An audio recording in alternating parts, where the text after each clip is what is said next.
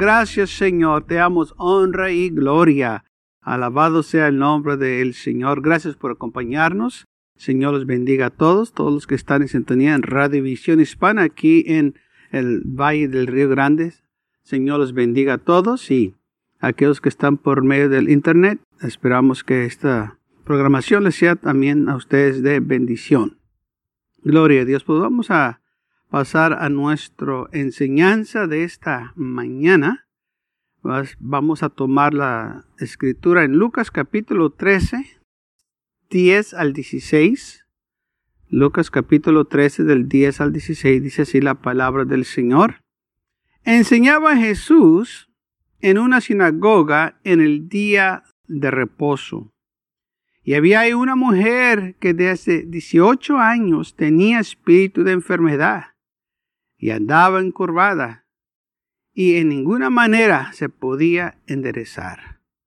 Cuando Jesús la vio, la llamó y le dijo, Mujer, eres libre de tu enfermedad. Y puso las manos sobre ella, y ella se enderezó luego y glorificaba a Dios.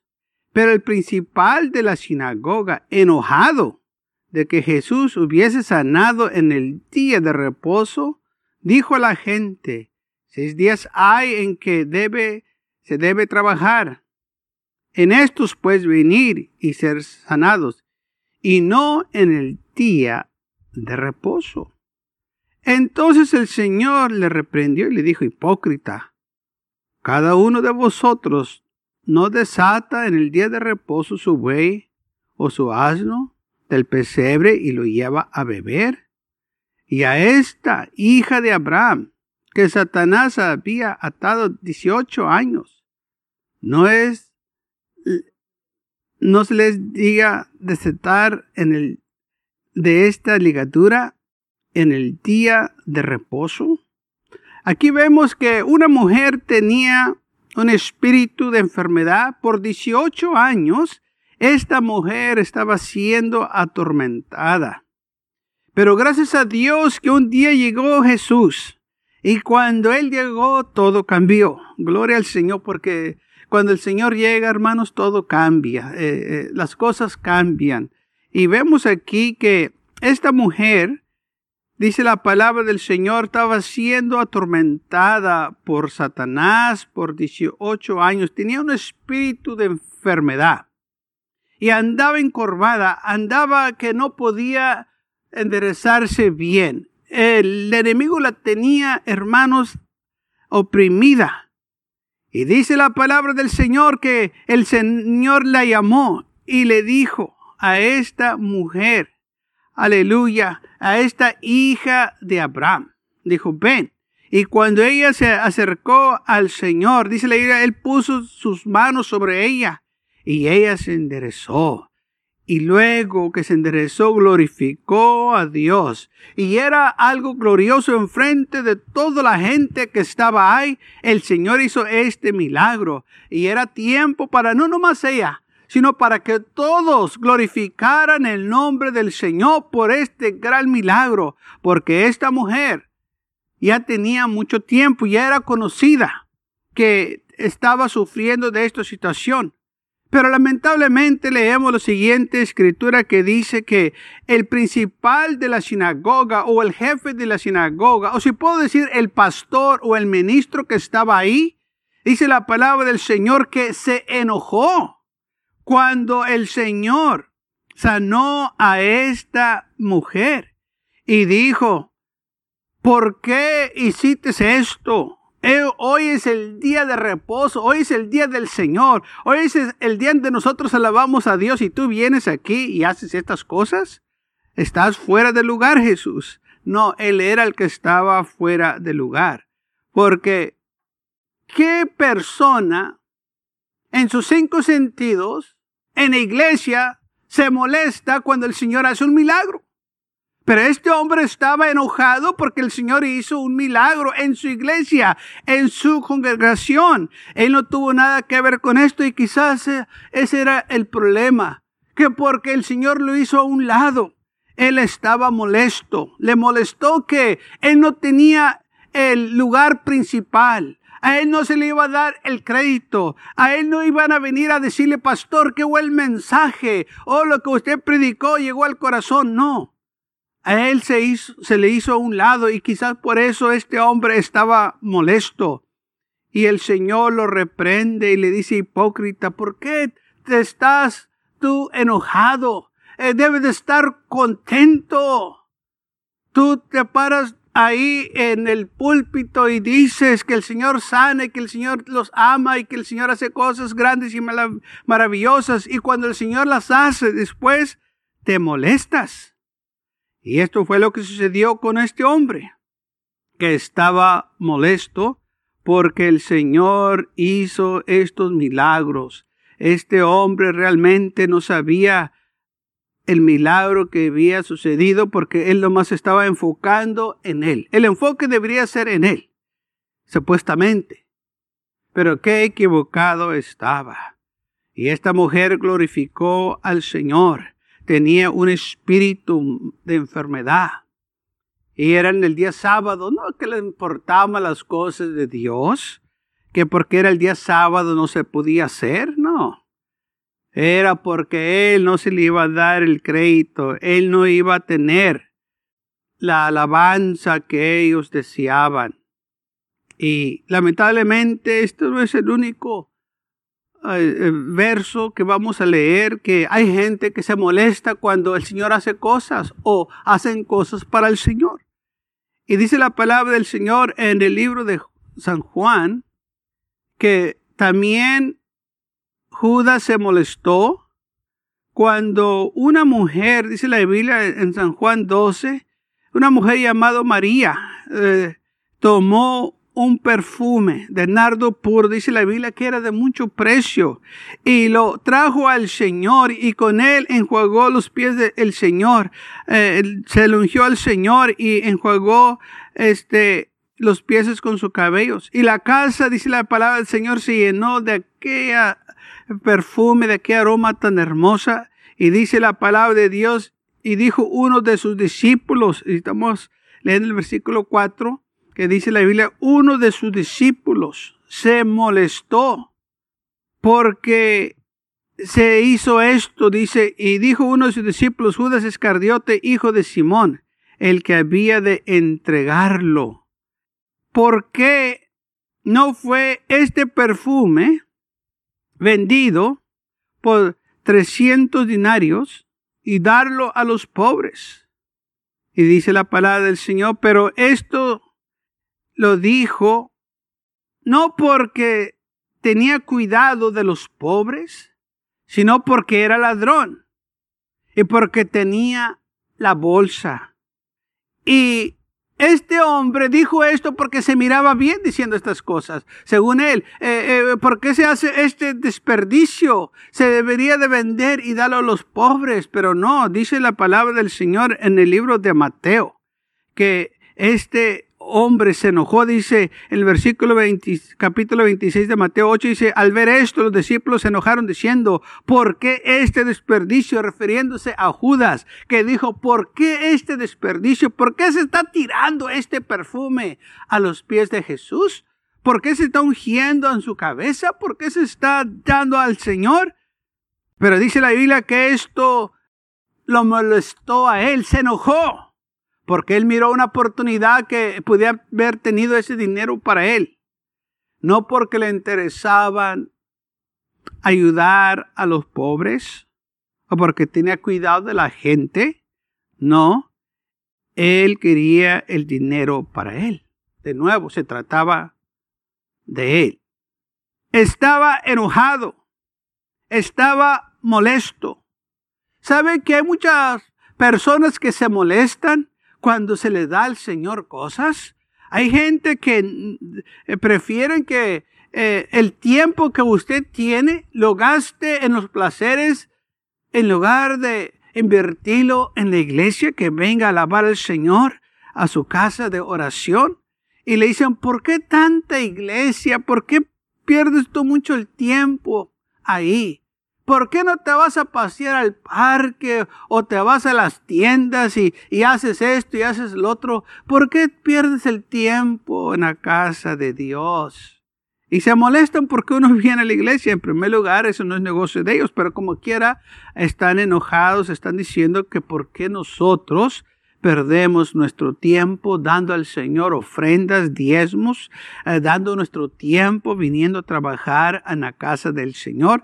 Todo el tiempo va a haber gente, va, va a haber ese espíritu malo que dice, no hagas nada para el Señor.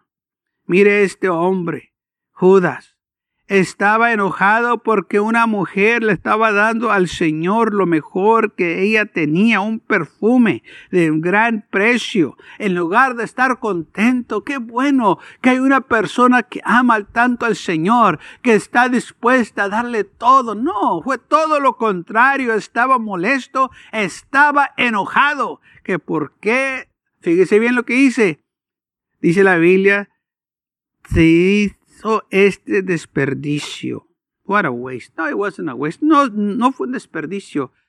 Usted cuando le da al Señor, nunca es un desperdicio. Cuando le da gloria y honra a Dios, no es un desperdicio. Cuando da su tiempo, no está desperdiciando su tiempo. Cuando usted sirve al Señor, no está desperdiciando su vida. Está invirtiendo en algo eterno, está invirtiendo en algo verdadero. Usted cuando da o, hace algo para el Señor, quiero que sepa que no es un desperdicio, es una buena inversión. Va a ser recompensado, aleluya, en aquel día. No permita que el enemigo venga y le robe las bendiciones. No importa qué lo que diga el enemigo, usted siga dando, usted siga ayudando, usted siga aportando. El Señor lo va a bendecir. Ellos lo dicen porque ellos quieren su dinero, ellos quieren su tiempo, ellos quieren su atención, ellos quieren todo. Aleluya para ellos, pero usted déselo al Señor. Nosotros debemos de darle la honra y la gloria al Señor.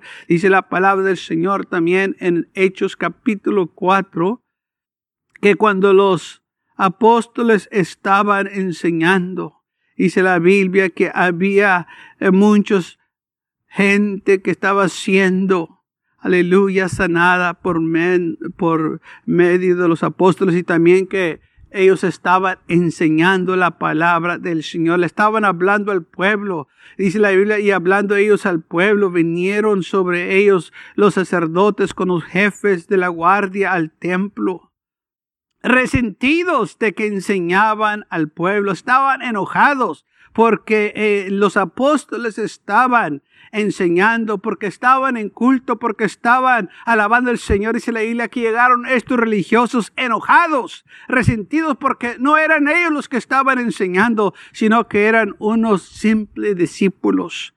Pero estos simples hombres estaban llenos del poder de Dios y la autoridad que el Señor les había dado. Estaban haciendo milagros, señales, prodigios y la gente venía y los escuchaba. Y dice la palabra del Señor que anunciaban a Jesucristo la resurrección de entre los muertos y, eh, y les echaron mano y los pusieron en la cárcel hasta el siguiente día porque ya era tarde, estaban enojados, estaban molestos, pero muchos, dice la Biblia, que habían oído la palabra, muchos que habían estado ahí en el servicio, dice la palabra del Señor, que creyeron.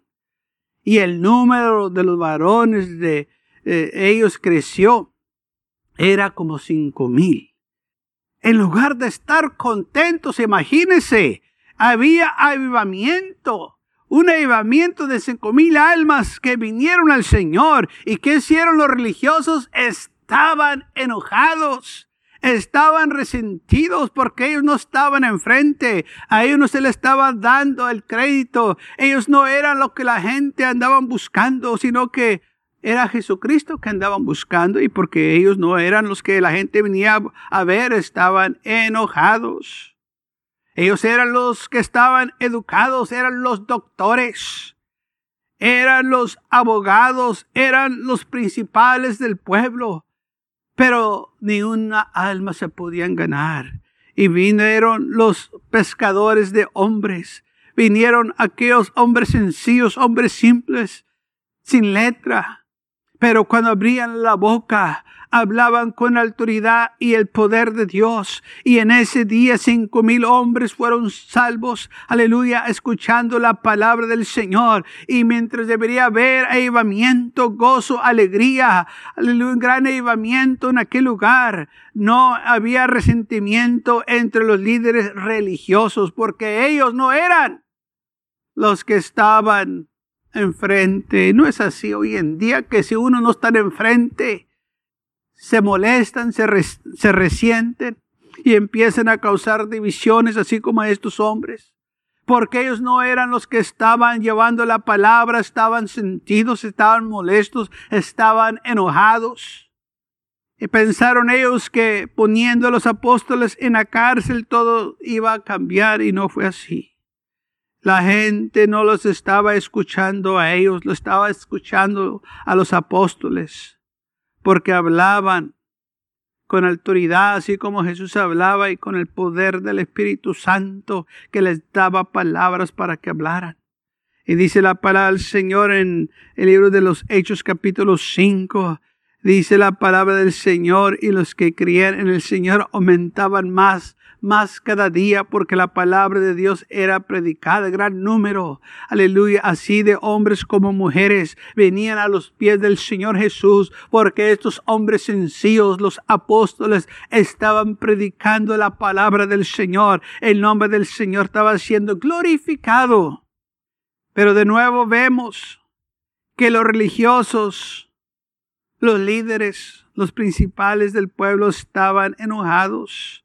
Dice la palabra del Señor que mientras los apóstoles predicaban, dice tanto que sacaban a los enfermos a las calles y, los, y ponían las camas, aleluya, enseguida de, de la calle para que pasara Pedro, aún su sombra lo pudiera, eh, ellos podían tocar esa sombra o la sombra pasara sobre ellos para ser sanados. Dice, a lo menos que la sombra cayese sobre alguno de ellos.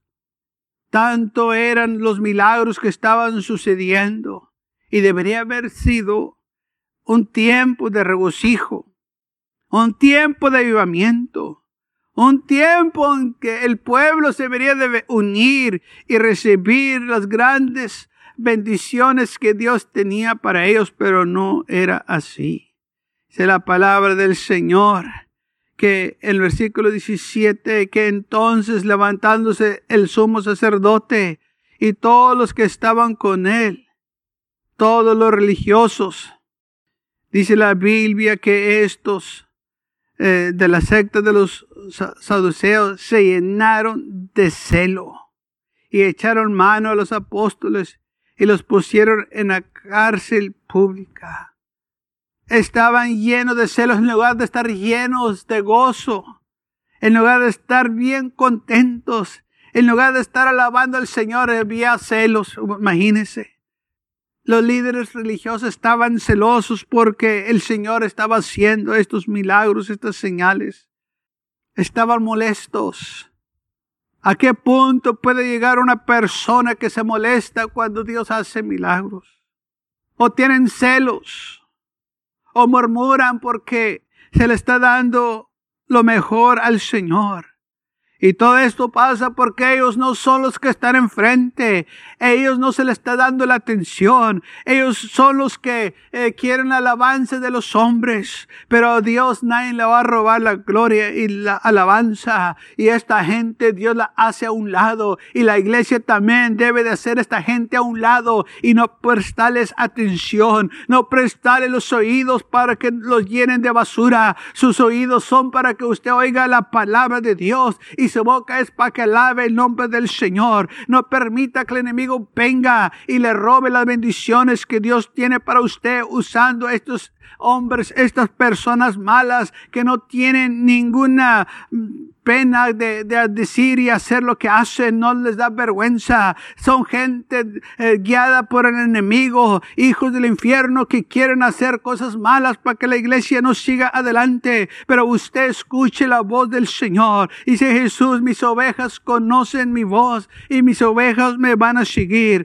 Usted y yo no debemos de prestar atención a estas voces eh, diabólicas. Nosotros debemos de escuchar lo que dice el Espíritu, aleluya. Nosotros debemos de tener, aleluya, confianza en el Señor. Y cuando nosotros venimos a la iglesia, dale lo mejor al Señor. Cuando nosotros vamos a darle algo al Señor, délo de corazón y no permita que nadie lo impida que usted, aleluya, le dé al Señor lo mejor. Porque cuando usted, usted le da al Señor lo mejor, el Señor lo va a bendecir. Así como dice la Biblia que Abel ofreció un sacrificio más excelente que el de Caín. O sea, Él ofreció lo mejor. Usted dele lo mejor al Señor y el Señor también le va a dar lo mejor a usted. Esta gente todos tiene, parece, lo, lo mismo en común. Se trata de ellos. Son gente religiosa, gente que se interesa más en sus posiciones y que se guían por las tradiciones. Pero la iglesia es guiada por el Espíritu. Ahí está la diferencia. La iglesia es guiada por el Señor. Esta gente no le importa a la gente, ni le importa servir al Señor. Y la iglesia es todo lo opuesto. Amamos al Señor y nos importa que la gente sea salva. Por eso predicamos el Evangelio. Y es el trabajo de la iglesia de seguir predicando el Evangelio y no prestar atención a estas voces negativas. Usted no preste atención a ninguna persona que lo desanime a acercarse a la iglesia. Usted no preste atención a ninguna persona que le dice que no dé para la gloria de Dios, que no ayude, que no aporte. Usted hágalo si el Señor se lo pide, si lo siente en su corazón. Muchas veces hay gente que ha querido hacer cosas, pero alguien viene y los desanima porque escucharon que le iban a hacer para la iglesia o que le iban a dar al Señor. Y no lo hacen, pero ellos se lo toman, se lo quitan. Usted y yo somos un pueblo privilegiado. Sabemos lo que el Señor, aleluya, ama, le gusta. Gracias a Dios por la iglesia. Gracias a Dios por su palabra. Gracias a Dios por todas las bendiciones que Él nos da. Mantengámonos firmes en las cosas del Señor. No le dé oportunidad a estas personas religiosas que le roben las bendiciones que Dios tiene para usted.